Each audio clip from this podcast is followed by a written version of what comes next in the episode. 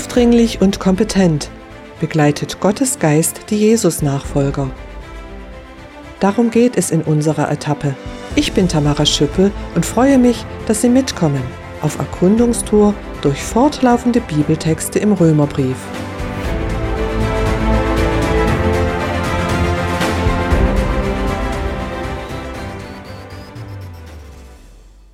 Jesus-Nachfolger stehen mitten im Leben, wie alle anderen Menschen auch. In Etappe R33 hörten wir, dass Gottes Geist uns zum Guten lenken möchte.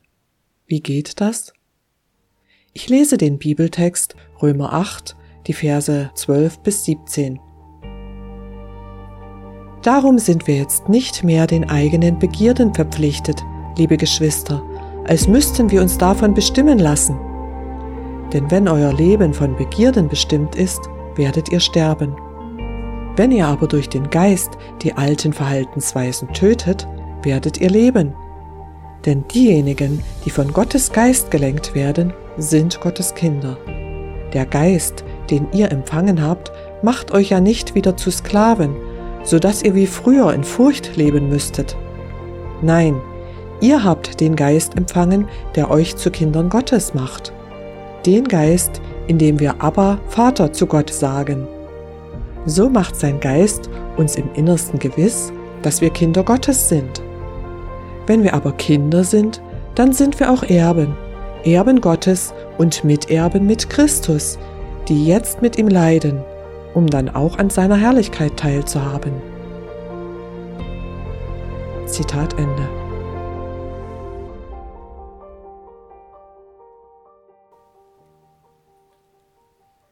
Jesus-Nachfolger tun nicht zwanghaft, was Gottes Geist vorgibt.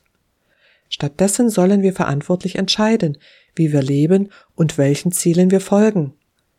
Deshalb setzen wir uns mit Fragen der Zeit und Gottes Willen auseinander. Wir lassen uns dabei von Gottes Geist zum Guten lenken. Ich nenne ein Beispiel. Wissen Sie, dass bestimmte Impfstoffe, wie beispielsweise die genbasierten Impfstoffe gegen Covid-19, aus menschlichen Zelllinien stammen? Diese wurden ursprünglich gezielt durch Abtreibung gewonnen. Für die medizinische Forschung werden auch menschliche Föten verwendet, deren Herz noch schlägt, weil mit totem Material diese Forschung nicht möglich wäre. Warum spricht kaum jemand darüber? Dürfen Menschen lebensfähigen Kindern durch Abtreibung das Lebensrecht verweigern? Haben Sie schon mal Gott um Gnade gebeten wegen der Sünde, die unsere Gesellschaft in diesem Zusammenhang auf sich lädt? Während wir uns mit Gottes Wort beschäftigen, zeigt Gottes Geist uns zunehmend, wie Gott ist und was wirklich gut ist. Es gibt die Gier nach Macht und Geltungsdrang, die Gier nach Geld und Wohlstand, die Gier nach Sex und vieles andere. Welche hässlichen Begierden sind in mir vorhanden? Empfinden wir manches als nicht böse, was Gott als böse wertet? Einige Menschen werfen Gott vor, du hast mich so gemacht, deshalb muss das, was ich empfinde, gut sein. Wer so denkt, verkennt die zerstörerische Wirkung der Sünde. Jesus akzeptiert nicht, wenn wir seine Maßstäbe verändern und absichtlich in schmutzigen Fantasien und bösen Taten weiterleben. Wer so handelt, ist auf dem Weg zur ewigen Gottesferne. Wenn wir etwas verstanden haben, mahnt Gottes Geist uns zur Entscheidung. Jesus Nachfolger dürfen ehrlich ihre Sünde bekennen. Sie müssen nicht Gottes gerechte Strafe fürchten. Jesus vergibt gern, wenn wir ihn darum bitten. Anstelle böser Verhaltensweisen wollen wir das Gute tun und die Wahrheit sagen, notfalls auch gegen den Widerstand unserer Mitmenschen. Die alten Verhaltensweisen töten. Das beinhaltet bewusstes und kontinuierliches Handeln. Damit böse Begierden uns nicht mehr bestimmen, dürfen wir Gott um Hilfe bitten und gezielt unterstützende Maßnahmen suchen. Wenn wir versehentlich sündigen, bleiben wir trotzdem Gottes Kinder.